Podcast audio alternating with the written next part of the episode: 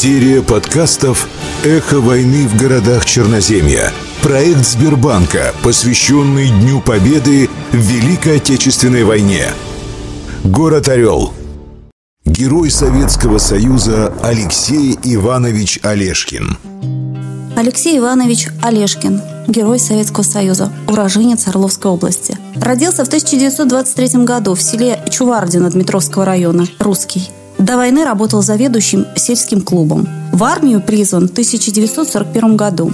В Великой Отечественной войне с июня 1941 года командир минометной роты на Брянском фронте. Погиб 17 июля 1943 года на подступах к городу Орлу. Звание Героя Советского Союза присвоено посмертно 27 августа 1943 года.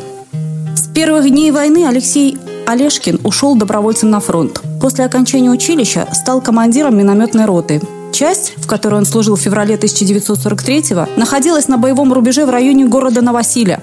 5 июля 1943 года началась битва под Курском. Войска Центрального и Воронежского фронтов перешли в наступление.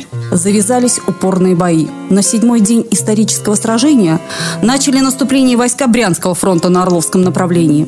Прорыв линии обороны противника начался в районе Вижей. За пять дней наступления фронт был прорван на участке в 30 километров. Войска Брянского фронта двинулись к Орлу.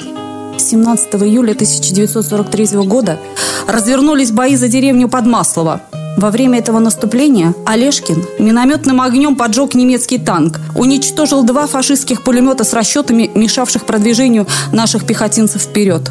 Противник пришел в ярость, потому как воины Красной Армии отбили несколько предпринятых им контратак. Для того, чтобы добиться на этом участке успеха, при поддержке артиллерии и танков он вновь бросил свои превосходящие силы в бой. В самый критический момент для наших пехотинцев старший лейтенант Олешкин поднялся во весь рост и повел бойцов в атаку. Он первый ворвался в занятые врагом траншеи. Гранатами уничтожил несколько фашистов.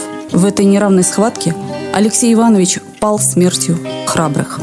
Вскоре о его подвиге узнала вся дивизия.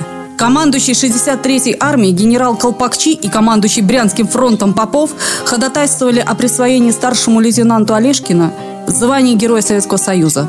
По данному представлению, 27 августа 1943 года он был удостоен высшей награды Родины.